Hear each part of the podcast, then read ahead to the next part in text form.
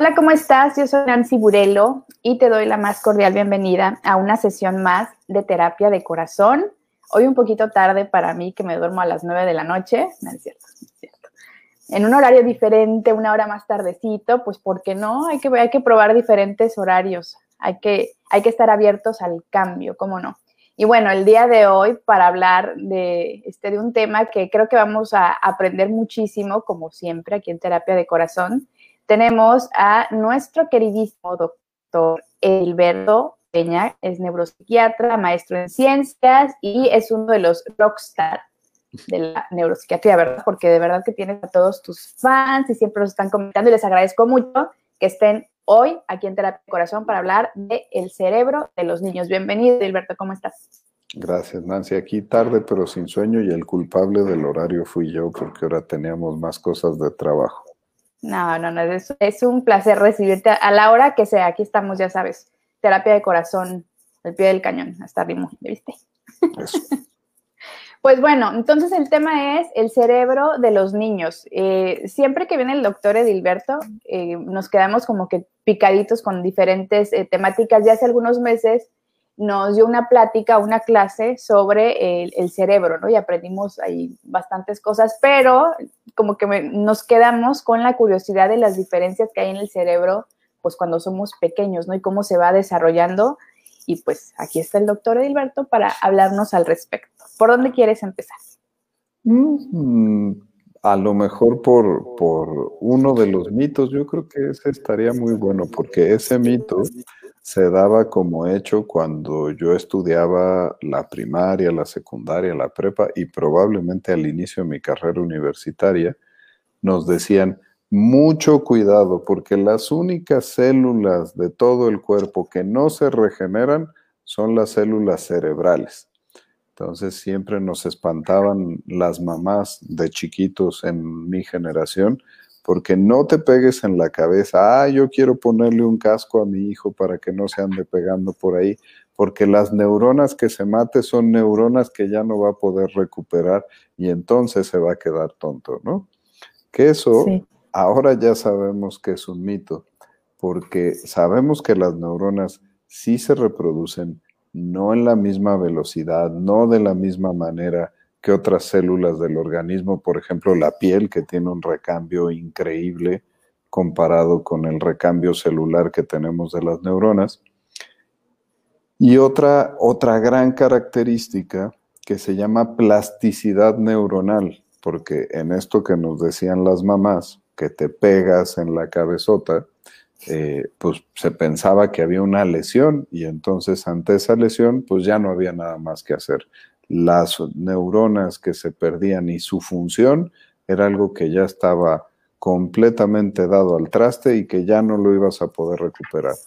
Y ahora sabemos que tenemos una buena cantidad de neuronas de reserva con capacidades multipotenciales y que estas neuronas, en el momento que tenemos una lesión en el cerebro, son neuronas que salen al quite, entran se capacitan y se entrenan gracias a seguir intentando y ejerciendo la función que se está viendo comprometida y van desarrollando interconexiones, nuevas sustancias, nuevos transmisores y logran cubrir las necesidades de las neuronas que ya se perdieron.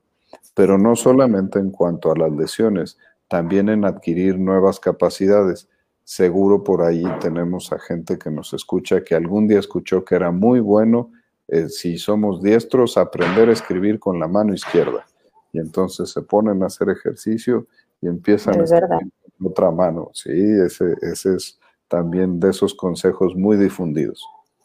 Y entonces, neuronas que están en el hemisferio derecho, en la corteza motora, que no están teniendo un trabajo tan grande como el trabajo motriz que, requerimos para poder escribir los que somos diestros con la mano derecha, neuronas súper especializadas para hacer ese trabajo, tienen que ejercitarse, desarrollan nuevas conexiones, se ponen más maduras, logran modificarse y si yo lo entreno y lo hago suficientemente, entonces ejercito esta capacidad de plasticidad neuronal y puedo adquirir esta nueva función. Entonces, creo que una buena manera de empezar es tumbar ese mito de que las neuronas no se reproducen y que además las neuronas son estáticas y no se, y no se podían mover para ningún lado. Entonces, nacíamos con una cantidad de neuronas fija y teníamos que cuidarla increíblemente, que by the way,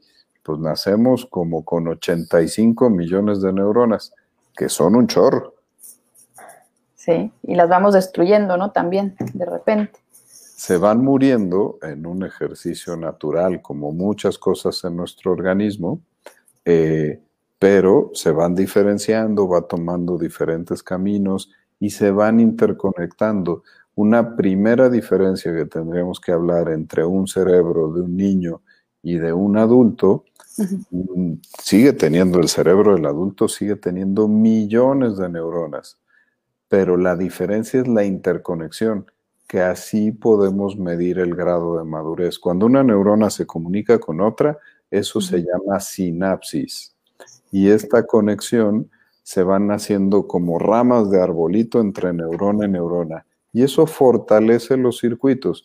Piensen, por ejemplo, que para poderse abrochar una camisa o estarse vistiendo ya no tienen que estar perfectamente conscientes de que voy a agarrar el botón, lo voy a meter en el ojal, tengo que verlo con los ojos, no, no solamente sentirlo y eso nos tomaría muchísimo tiempo. Como es una labor que entrenamos, entrenamos, entrenamos, ese circuito ya es un circuito súper lleno de sinapsis, súper lleno de ramas y de arbolitos, muy bien conectado y que en lugar de una carretera de terracería, ya es una autopista de alta velocidad, donde las neuronas transmiten rapidísimo la información y entonces yo puedo estar hablando por teléfono, viendo un programa en la tele y al mismo tiempo me puedo estar vistiendo y, hacerlo con muy buena propiedad y muy buena característica porque ya tengo ese circuito facilitado.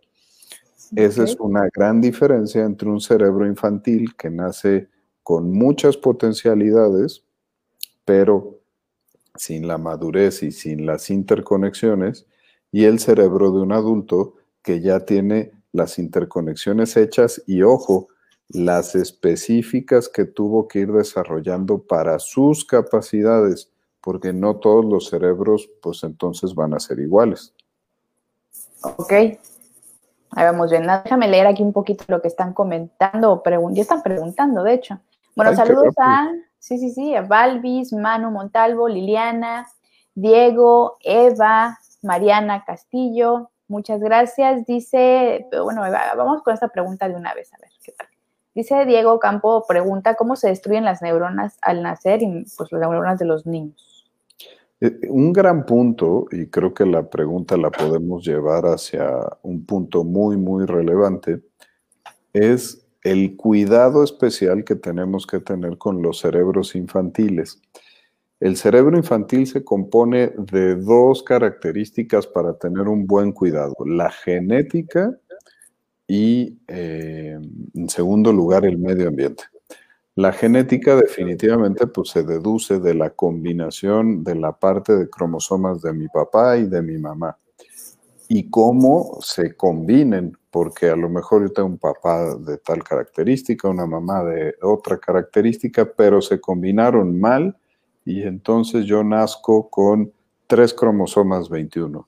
Lo utilizo el ejemplo porque es una alteración cromosómica puntual que produce un cuadro clínico específico que es el síndrome de Down. Cuando yo, tengo tres cromosomas 21, que es la trisomía 21, entonces yo voy a desarrollar síndrome de Down. Al hacer esta combinación ya modifiqué muchas partes de mi desarrollo neuronal, de mi alteración en, la cognición y en el desarrollo intelectual y voy a tener una consecuencia clínica. Ese es eh, un ejemplo muy rudo de cómo tiene que ver la herencia, pero pues ya tenemos muchos estudios de cómo la herencia tiene que ver, eh, la inteligencia tiene que ver más sobre todo con la inteligencia materna, etcétera, etcétera.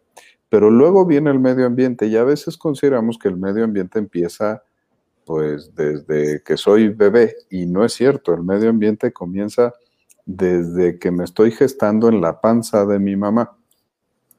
tenemos varios ejemplos. Si eh, yo tengo síndrome de Torch, que es la combinación de diferentes patógenos, toxoplasma, citomegalovirus, rubiola, eh, herpes virus, ese tipo de virus, si infectan a mi mamá mientras yo estoy ahí en la panza, el toxoplasma, por ejemplo, es un parásito que transmiten los gatos, por eso es ese mito con tinte de realidad de que las embarazadas no deben de tener gatos porque tienen más posibilidad de ser infectadas por toxoplasma. Son virus que modifican muchas cosas, modifican la vía visual, la vía auditiva, pero pueden modificar el desarrollo neuronal. Hace unos años teníamos el virus del Zika y nos dimos cuenta que el virus del Zika eh, hacía que se osificaran desde el útero los huesos del cráneo y entonces no crecía el cerebro de los niños, nacían con microcefalia y era una alteración del desarrollo. Por eso entonces China, hay que cuidar a las embarazadas que no los pique el mosquito que transmite el, virus del Zika, porque entonces pueden tener microcefalia. O una tercera condición, como para poner los ejemplos, que es el hipotiroidismo. Seguro conocen muchas mujeres, porque es más prevalente en mujeres, que tienen hipotiroidismo. Si no se les detecta en el embarazo, previo en el embarazo, entonces se modifica drásticamente el desarrollo del sistema nervioso y tenemos una condición que se llama cretinismo. Por eso viene el término de eres un cretino, porque era una condición con retraso mental y algunas otras manifestaciones en sistema nervioso. Eh, se tomó ya la costumbre de que cuando estás embarazada, pues te revisa, te revisa el ginecólogo y te tiene que medir la hormona tiroidea. Y si la tienes mal, te la tiene que sustituir dentro del mismo sistema nervioso, no tanto con la inteligencia, está la columna vertebral que se tiene que ir cerrando. Por eso las embarazadas toman ácido fólico, porque hay una relación directamente proporcional entre la suplementación de ácido fólico y el cierre de las vértebras y de la médula espinal. Entonces, el medio ambiente no empieza cuando nací, empieza cuando estoy adentro de la panza de mi mamá ahí voy navegando. y el siguiente punto importante en el desarrollo de un cerebro infantil es el momento del parto, es un momento cumbre. No está facilito. Este, un bebé, tres kilos, cabeza, grandote, hombros, eh, cintura, pues tiene que pasar por el canal del parto. No está fácil y se puede dificultar en muchos momentos, incluso ya por el tamaño, una placenta viejita, un cordón que se enreda, puede faltar un flujo de oxígeno adecuado, puede faltar que el niño tenga una estimulación respiratoria rápida al nacer y entonces tener consecuencias muy importantes en lesionar sitios muy frágiles del sistema nervioso, sobre todo recordando un poquito la clase de sistema nervioso que tuvimos aquella vez, las partes muy primitivas del lóbulo temporal y algunas del lóbulo frontal que pueden tener consecuencias en funciones intelectuales y del comportamiento, no tanto a veces en crisis convulsivas o en problemas como secuelas motrices de una embolia o situaciones como por el estilo, y dar manifestaciones muchos años después. Entonces, el momento del parto, por eso se le conoce en la medicina como trauma obstétrico, es un momento cumbre donde todos esos cuidados y el pediatra dentro de, la sala de parto y que el pediatra tiene todo su equipo y ahí está el laringoscopio para si tengo que intubar y si le tengo que poner respiración artificial al niño, ahí tenemos todo porque son momentos súper importantes. Y luego ya tenemos un bebé que necesita nutriciones muy específicas en diferentes momentos de su vida. Y lo hemos platicado aquí cuando hablamos de las enfermedades mentales. Como parte del tratamiento tiene que ser sueño, alimentación y actividad física. Eso es importante en las diferentes etapas del desarrollo del cerebro de todos los niños porque tenemos cierto tipo de alimentación, patrones bien específicos y horas bien específicas de sueño para que se vayan produciendo esas interconexiones y así van adquiriendo los patrones de habilidades motrices, primero a lo mejor en los primeros meses, luego van a tener habilidades sensoriales, habilidades de reconocimiento, empiezan a desarrollar el habla, empiezan a reconocer al otro, entonces ya se pueden relacionar, empiezan a tener eh, del habla capacidad de poder expresar situaciones con la comunicación, el análisis de todos los elementos que estoy recibiendo por los órganos de los sentidos y ya tenemos pues un desarrollo de un niño, pensemos como de seis años, ¿no? Entonces todo este gap que andamos describiendo desde lo genético y el medio ambiente muy chiquitito es súper importante para tener un adecuado desarrollo. No es lo que les decía de la historia de mi mamá y el casco de fútbol americano para no golpearnos. No hay que ser tan exagerados. Pero sí son momentos súper relevantes. Ya ven los anuncios en la tele de leche maternizada. Hablan de los nutrientes para el desarrollo neuronal. Justamente sobre eso va el tema. ¿Cómo puedo mejorar ese microambiente para que el cerebro de un bebé crezca y crezca bien con todas sus potencialidades? Ah, qué interesante, porque además creo que a lo mejor no estamos para nada familiarizados con, la importancia del desarrollo como tal del cerebro, sino que a lo mejor pensamos en los niños como un todo, ¿no? Mientras este, esté comiendo bien y sea un niño feliz, etcétera, pero no estamos pensando realmente qué está sucediendo en su, en su cerebro y es súper interesante. Voy a leer aquí un poquito de lo que están comentando. Eh, por ejemplo, ¿qué pasa si los padres consumen alcohol o drogas? pues afecta de alguna forma el desarrollo de los niños. Y ligando un poquito, perdón, ligando un poquito la pregunta, dice también el maltrato del hombre hacia la mujer en embarazo. Bien, e-, ese Diego me anda leyendo el guion, bien hecho. este, hay síndrome, por ejemplo, hay síndrome de alcoholismo fetal. Eh, desde uno como joven que puede tener fertilidad parte del cuidado o descuidado que tú tengas lastima a tus cromosomas. Y esa es la información genética que tú le vas a ofrecer a tus hijos. Entonces, por eso hay que ser muy cuidadosos en este tema. Aquí lo reducíamos a consumo de alcohol o consumo de tabaco, pero son temas muy pequeños, son mucho más globales el hecho de tener unos buenos cromosomas. Pero ya embarazada la madre, por eso se limita el consumo de alcohol, el consumo de tabaco. Son bebés más chiquitos, son bebés con menores capacidades intelectuales y con menores capacidades de desarrollo. El maltrato durante las etapas del embarazo es un tema importante porque las mujeres o cualquier persona, pero en este caso la mujer, que recibe maltrato va a tener una secreción incrementada de hormonas de estrés, entre ellas adrenalina y cortisol, la cortisona que produce nuestro organismo. Y el cortisol es una hormona que sirve para que ella dé respuesta y dé estímulos de sobrevivencia ante el maltrato, pero al cerebro del bebé esas dosis incrementadas, exageradas de cortisol pueden dañar partes del desarrollo del cerebro y facilitar que tengamos un microambiente neuronal que no sea el apto.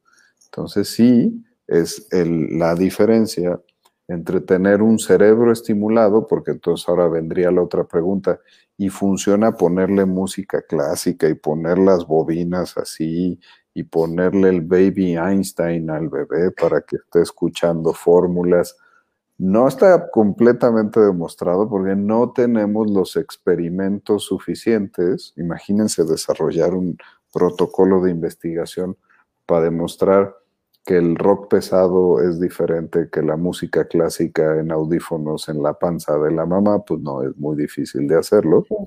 Pero esa es la discusión entre tener un cerebro estimulado y con buenas características de, de atender muy bien a todo el complejo madre-hijo, a una madre que no come, que no duerme, que tiene maltrato y que además consume sustancias, ¿no? Ok, muy bien. Bueno, voy a leer por aquí también otro comentario que nos puso Mariana Castillo, haciendo referencia a la importancia de eh, de las conexiones y todo. Dice, por eso está bueno que los niños experimenten y vayan creando sus nuevas conexiones, ¿no? Niños traviesos que exploran, que agarran todo y que te traen con el Jesús en la boca, de que, van, ¿qué se van a meter a la boca?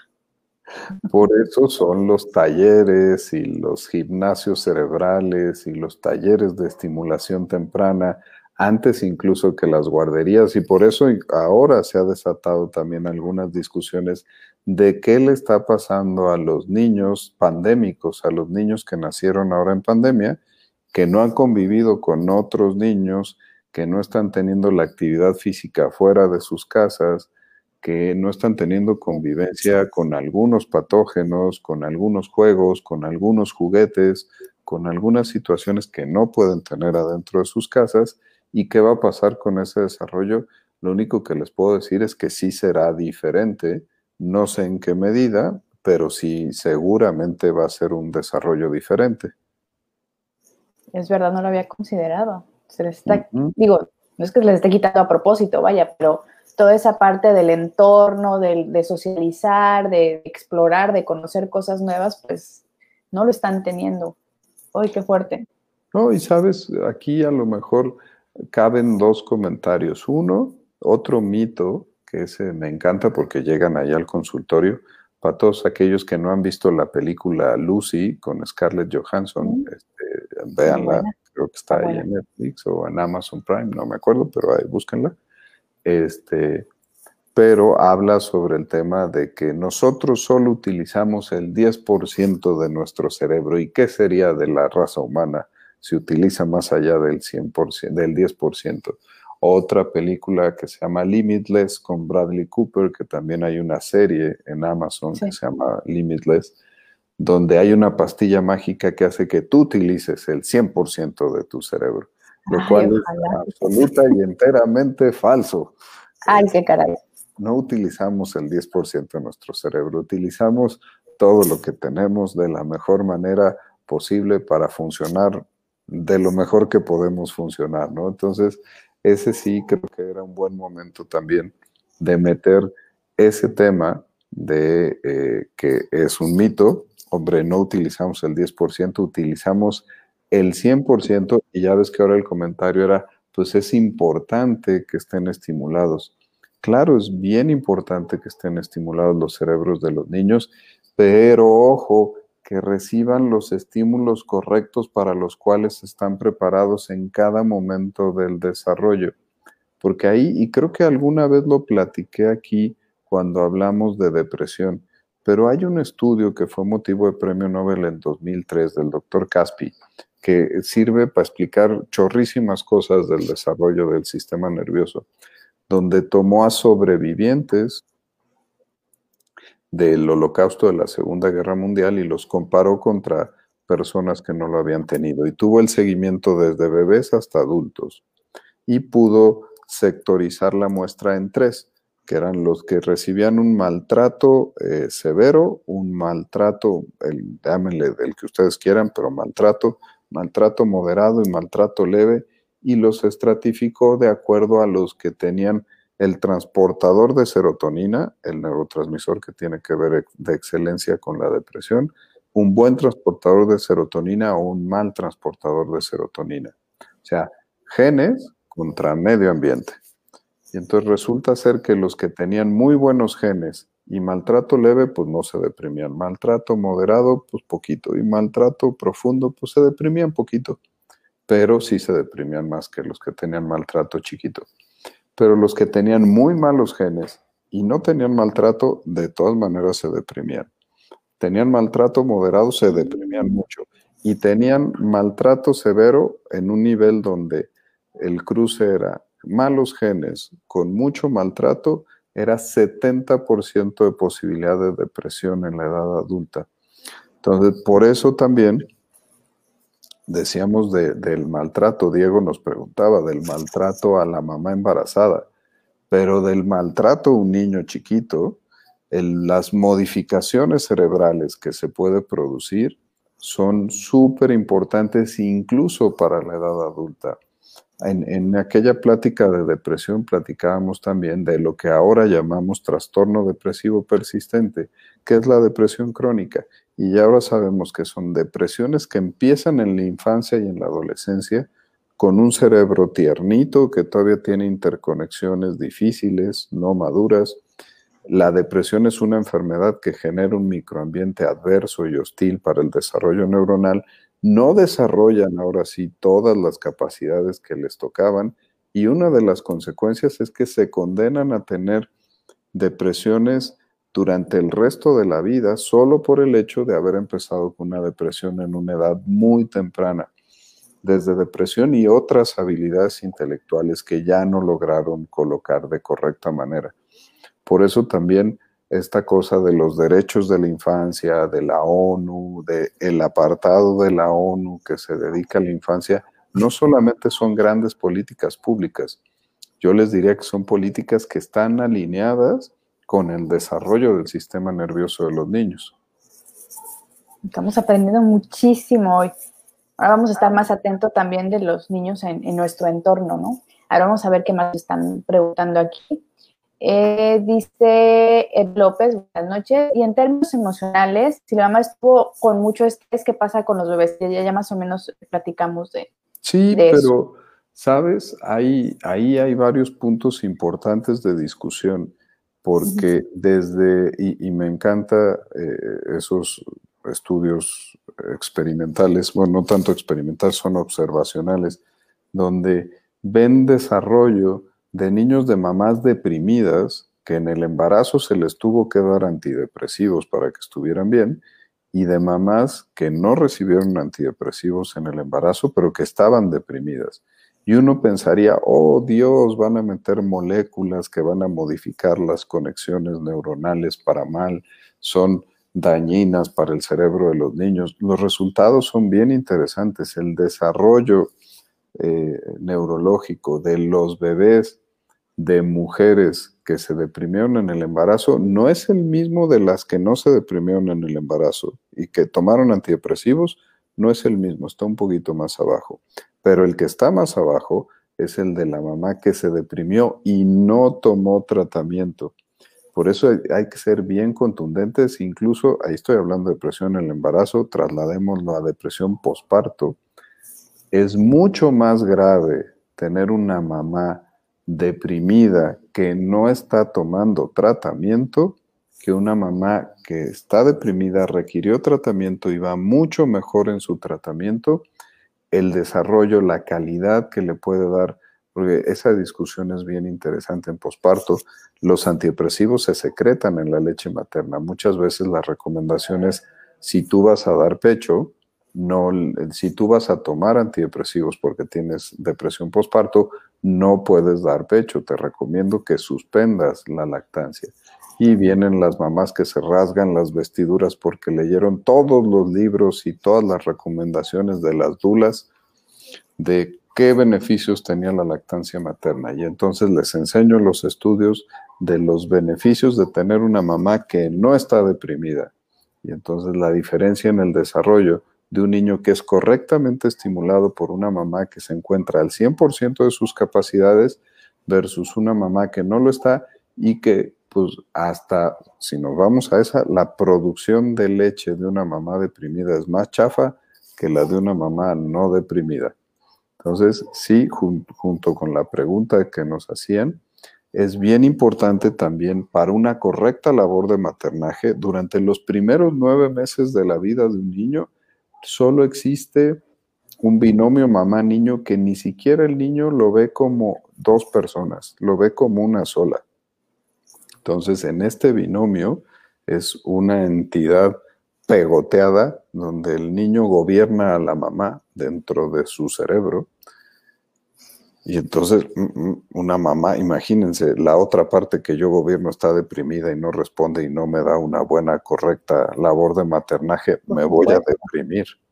Entonces, mm, mamás no deprimidas, mamás contentas hacen niños felices. Evidentemente no podemos gobernar a todos los factores del universo, pero hay que gobernar los que sí podemos. Claro.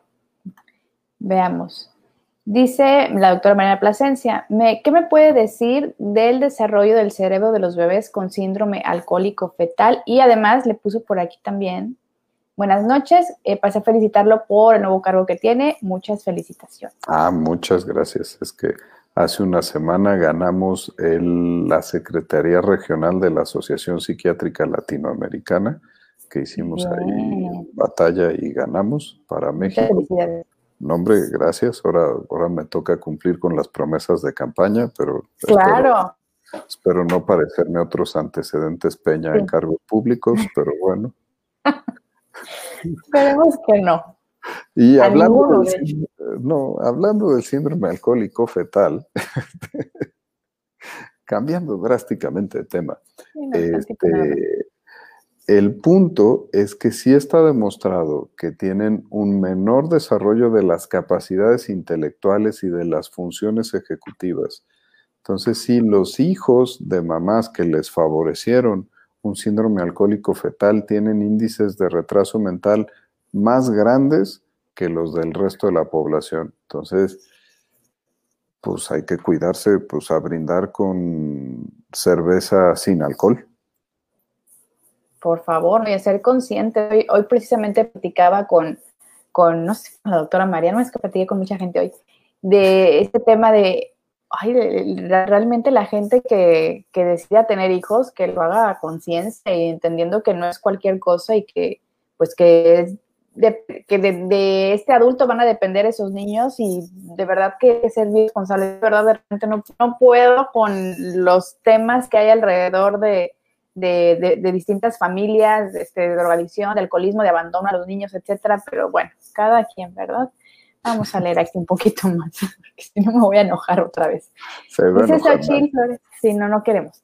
Dice, doctora Hilberto Peña, qué maravilla, entender mucho mejor a través de usted, muchas gracias. Saludos, Xochitl Flores, gracias por estar aquí. A ver, por aquí Diego otra vez dice, ¿influye en el niño el no ser deseado por uno de los padres? O también si quieren tener una niña y nace varón, viceversa, ¿influye alguna cosa en su desarrollo? Cuando hacemos una historia clínica psiquiátrica o psicológica, esa es una de las preguntas que regularmente hacemos. Si se trata de un hijo planeado y si se trata de un hijo deseado, porque eso modifica las expectativas y modifica la dirección emocional que dedican los padres a la labor de paternaje. Entonces sí está absolutamente demostrado diferentes etapas de un correcto o incorrecto desarrollo emocional en los niños de mm, hijos de parejas, de padres que planean y desean, que no planean pero sí desean o que ni planean ni desean tener a sus niños. Y esto, ahorita además Diego ponía al final, la expectativa de tener niño o niña. Son, aquí podemos agrupar a todas las expectativas y eh, lo que yo me imagino y fantaseo como un padre por ser con mi hijo. Y aquí hay que tratar de ser lo más realistas posibles. Claro que es algo increíble, maravilloso, que tiene que generar fantasías, pero hay que ser muy realistas en cómo estas fantasías las vamos a depositar en nuestros hijos. Si hay un gran deseo de que sea niño, pero resulta niña, pues entonces ya le estoy sembrando todas esas expectativas. Pero incluso en las historias clínicas que les decía, psiquiátricas y psicológicas, y lo han escuchado por ahí, el síndrome del hijo mayor, el del niño sándwich, el del niño menor, porque las expectativas, las obligaciones, las responsabilidades, los padres más maduros, menos maduros, con reglas más estrictas, con reglas menos estrictas, mayor tiempo de necesidad de estar en el trabajo, más tiempo en casa, más holgura económica. Todos esos factores afectan el desarrollo emocional de cada uno de esos niños. Entonces, no es para nada, aquí sí, ahora que hablo de mitos y no mitos, no es para nada eh, falso ese mito del hijo mayor, del hijo sándwich, del hijo del medio, o del hijo menor que llegan a tener características más o menos similares y que nos podemos dar cuenta y perfilar al momento de hacer una historia clínica en psiquiatría o en psicología. Ah, qué caray. Qué interesante ese punto. Me, quedé pensando así, ay, yo soy la de medio, ¿qué demonios? Tú échale la culpa a tus papás. ah, por supuesto, no es cierto. esa, es la, esa es la conclusión de toda la plática de Sí, ¿verdad? De los papás, ingratos. Todo fue por mis papás. Eran hippies y fumaban mota, entonces por eso nací yo así.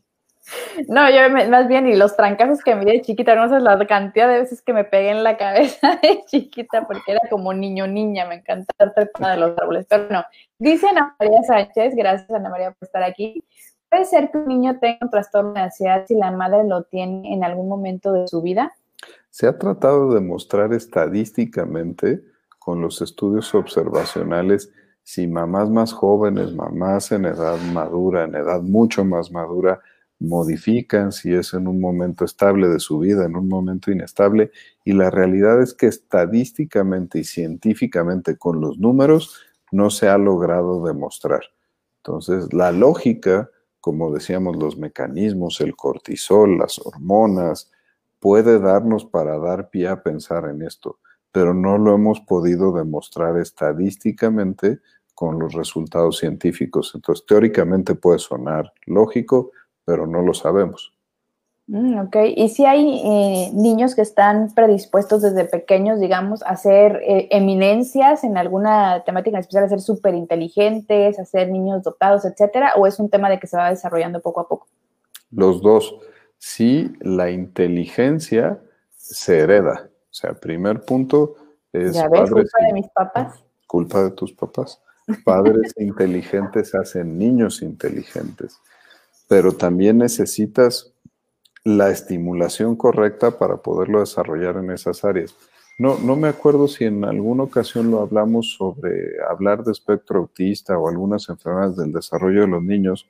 Eh, ahora el, déficit de atención, el espectro autista, que eh, les hago el comercial, hoy tuvimos una muy buena charla en una iniciativa mundial que se llama Triángulo Naranja, coordinada por Noemí Portilla desde Perú donde se está tratando de hacer una asociación mundial de pacientes con déficit de atención, pero hablábamos justamente de ese tema, que era este cómo el manejo psiquiátrico tradicional en estos niños de espectro autista y déficit de atención era tratar de corregir sus deficiencias entonces nos teníamos que centrar en las deficiencias y lo que preguntaba el doctor en la consulta era prácticamente centrado en los síntomas malos que tenía ese niño.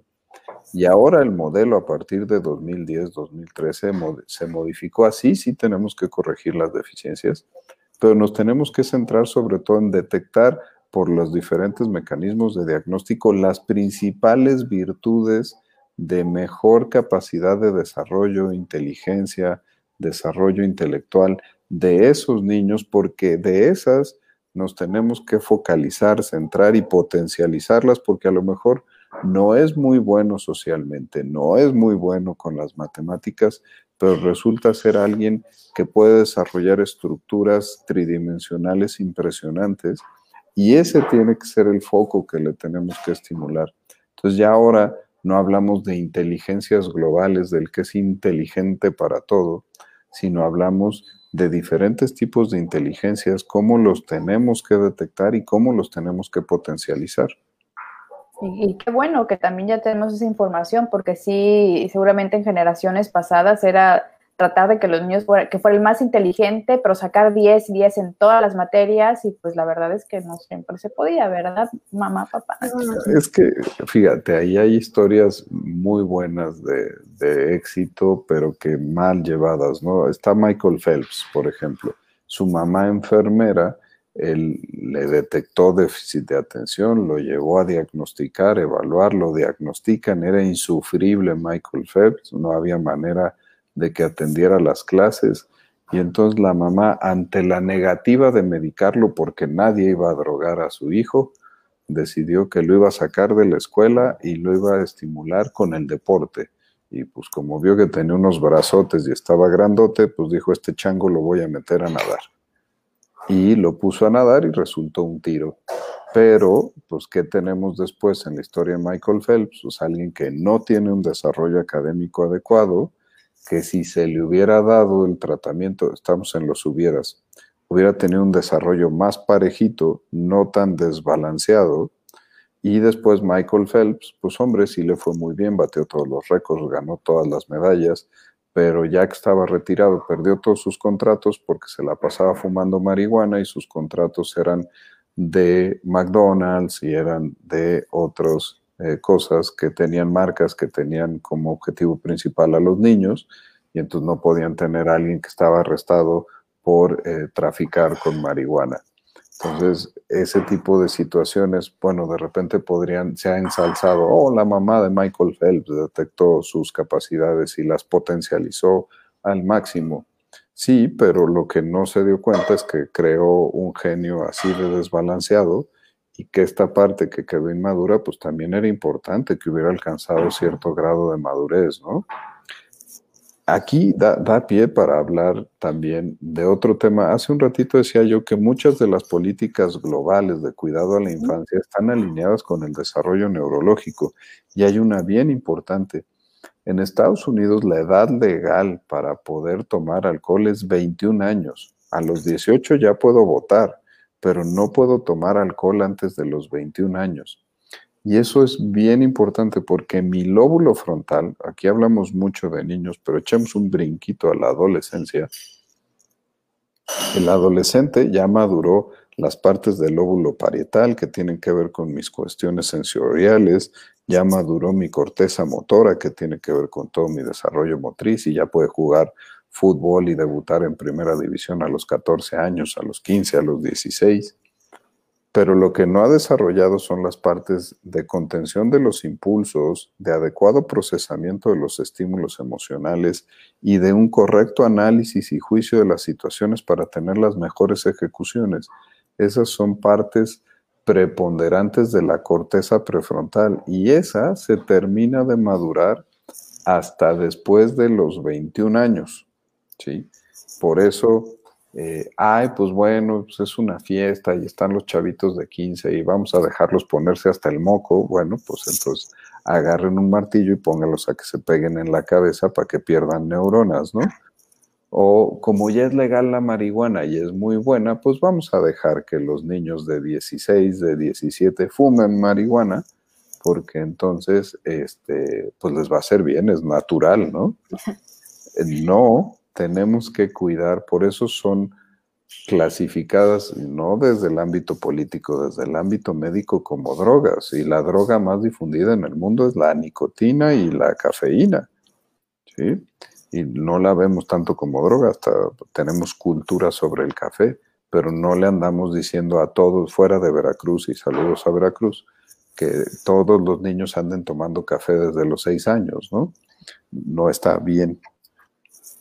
Entonces, sí tenemos que cuidar el desarrollo, ahora que hablamos de los adolescentes, por si queremos adolescentes prudentes, que midan sus respuestas, que sepan cómo comportarse socialmente, que sean muy mesurados y que usen su sentido común, cuiden las neuronas de la corteza prefrontal.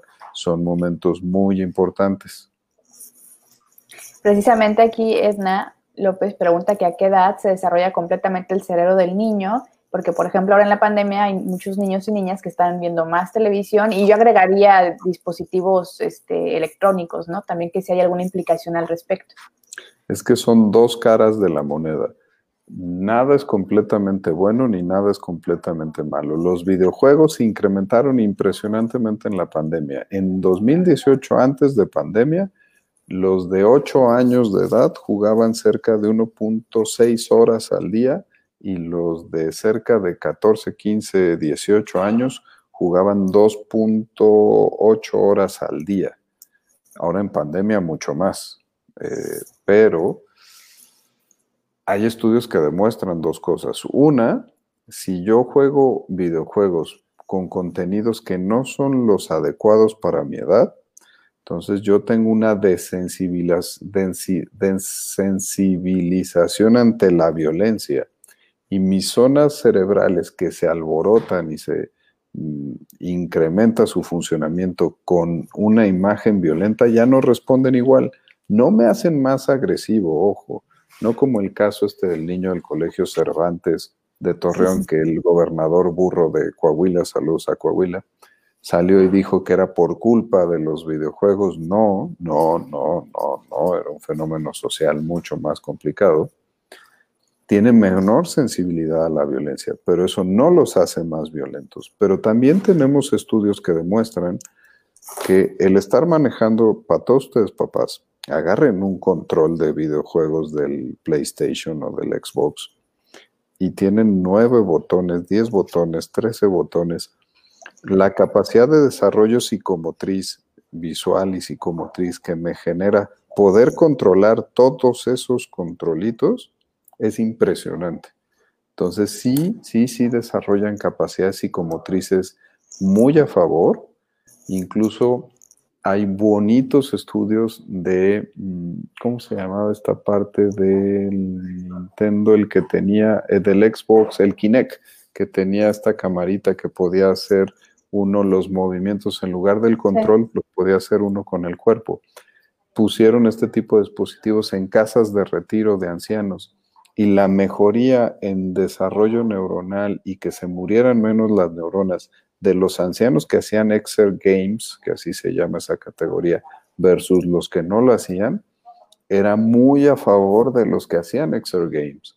Entonces, no puedo decir que todos los videojuegos son malos, no, hay que encontrar el tiempo correcto que me permita tener atención para todas mis actividades que me tocan a mi edad y desarrollar, los contenidos adecuados y que se me estimule y sirvan para el bien por supuesto, todo con medida, ¿no? Al final de cuentas. Dice la, la Mariana, la doctora Mariana. La Mariana. La Mariana dice. Lotería. es para estimular el cerebro de los niños para el aprendizaje de diversos idiomas. Escucho que muchos padres dicen que no quieren saturar a los niños con diversas actividades o conocimientos. ¿Cuál es tu opinión, doctor? Hasta antes de los seis años, si yo aprendo una segunda lengua, se va a grabar y va a desarrollarse en mi cerebro en el sitio donde se desarrolla mi lengua materna. Entonces, para todos aquellos que aprenden rápido otro idioma, sí tienen la facilidad bilingüe de poder manejar dos idiomas. Para todos aquellos que no estudiamos un segundo idioma con buena fluencia antes de los seis años, nosotros localizamos y desarrollamos y hacemos neuroplasticidad de esas neuronas en otro núcleo que no es el núcleo que tiene que ver con mi lengua materna y que para nada va a ser igual de hábil que al principio. Entonces, en cuanto a los idiomas, sí hace una diferencia si lo hacemos fluidamente antes de los seis años o después de los seis años. Pero también da pie para hablar de los papás que les dan sobre estimulitis a los niños. Y entonces el, lunes toman tenis y piano, el martes toman parkour y fútbol, el miércoles van a terapia de aprendizaje, el jueves este, van a terapia emocional y de lectoescritura y aprendizaje, y el viernes antes de irse a las fiestas de sus amiguitos, toman terapia de desarrollo emocional. Entonces uno ve a los pobres niños y dice, híjole, este menso a qué hora juega, ¿no? Entonces, también un mensaje de que estimular es estimular con la cantidad correcta y los estímulos correctos. A veces sobreestimular no es exponencial, no es una gráfica que va a crecer y crece y crece hasta el infinito. Tenemos que estimular la cantidad correcta para obtener los beneficios que estamos buscando. Ok, a ver, ya para ir también este, cerrando la, el tema dice, hasta, dice Diego, ¿hasta qué edad el niño le afecta una agresión o amenaza o separación de sus padres? ¿Y cómo relaciona eso el niño en su cerebro y cuerpo y los efectos para adolescencia y adultez? Es directamente proporcional. Siempre le va a afectar, pero le va a afectar más en edades más tempranas del desarrollo que en edades un poquito más grandes del desarrollo pero no podemos decir que en algún momento le va a dejar de afectar. Hombre, por supuesto que le va a afectar y sí va a determinar, ya sea desde características de interconectividad en etapas más tempranas, hasta características francamente emocionales y de vínculo, cuando ya tengo completo el desarrollo neuronal, pero entonces se me afectan ya capacidades de funcionalidad de un buen desarrollo neuronal.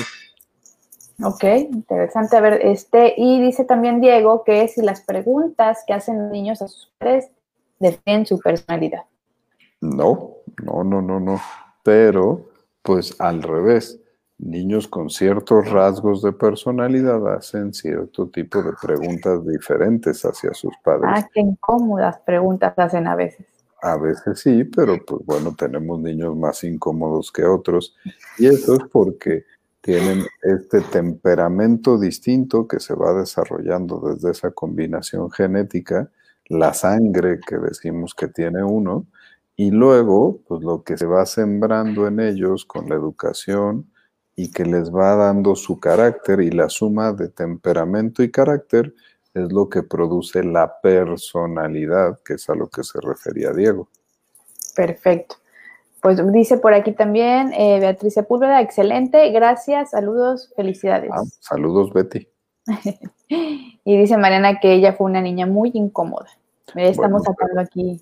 Ya terminó estudiando medicina, hay que decir que los doctores generalmente tienen buenos rasgos de personalidad obsesivos para poder buscar la enfermedad hasta encontrarla, paranoides, para a veces desconfiar que un estudio de laboratorio no me esté diciendo lo que yo creo que me debería de decir, y un poquito narcisistas para poder decir, bueno, pues yo me tengo más confianza que el propio paciente para poder saber más y detectar la enfermedad. Entonces, qué bueno que fuiste incómoda, Mariana, porque de eso te hace buena doctora. Ahí está, Mariana, ya ves. Además, este, ya estamos sacando aquí todos nuestros, este, lo que hacíamos de niños y cómo éramos, ¿no?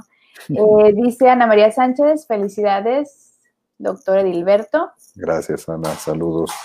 Y por ahí había visto también una pregunta que era sobre los golpes en la cabeza en los niños, ¿qué tan delicados pueden ser? Cuando hacemos una historia clínica, casi siempre preguntamos sobre golpes, crisis febriles o pérdidas del conocimiento. Los golpes más severos tienen que ver con los que tienes el, mecanismo traumático y entonces una pérdida de conocimiento una crisis convulsiva, porque eso habla de profundidad del golpe. Eh, esos son los que nosotros a veces registramos y los que nos sirven como antecedente para decidir a quién vamos a, tomar el hacer estudios de laboratorio, de gabinete más profundos para ver la integridad de ese cerebro o no.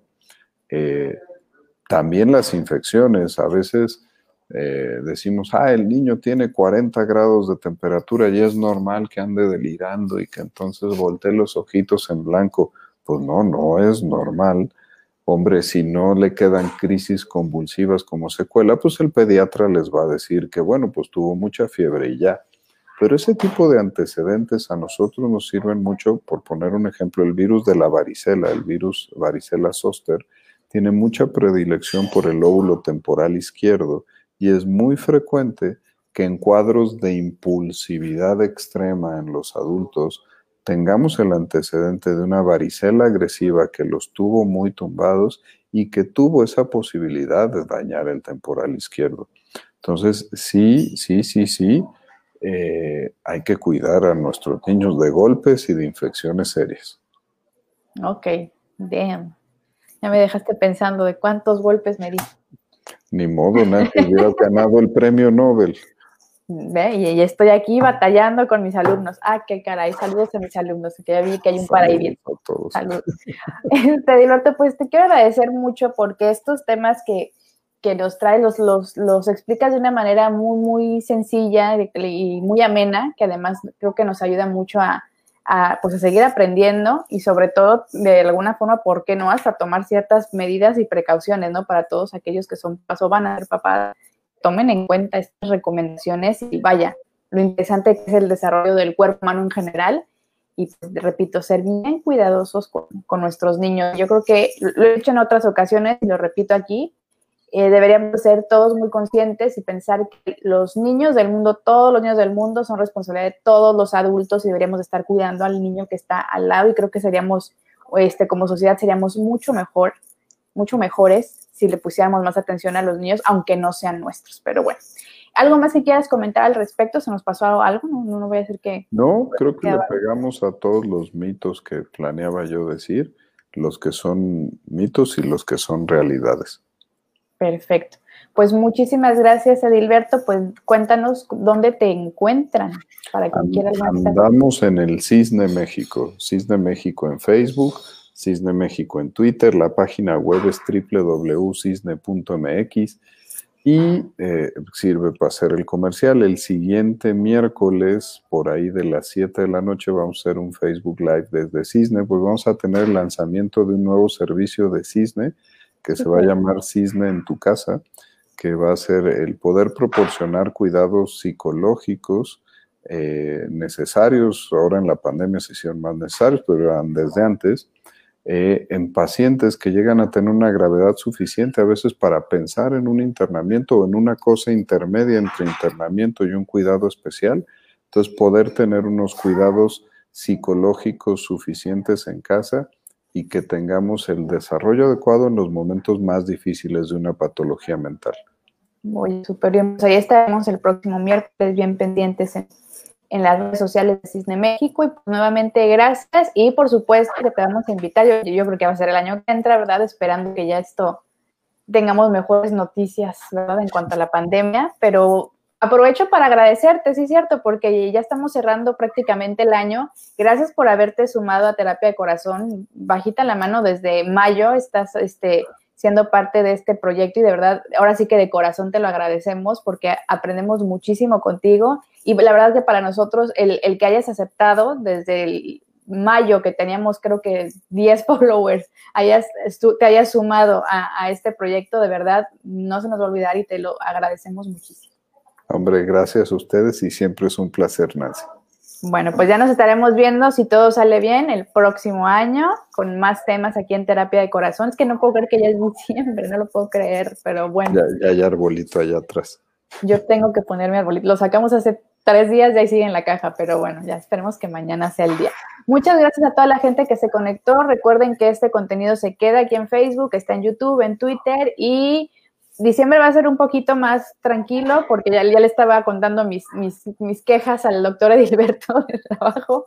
Entonces, este 15, no me equivoco, viene eh, a Jaira Lozano desde Perú eh, a hablar de, un tema muy interesante y ya por ahí está visto que vamos a hacer en diciembre porque la voy a dar más relax para no asesinar a nadie en el camino. Muchas gracias, Alberto. Buenas noches. Gracias a todos. Hasta luego. Bye, bye. Bye.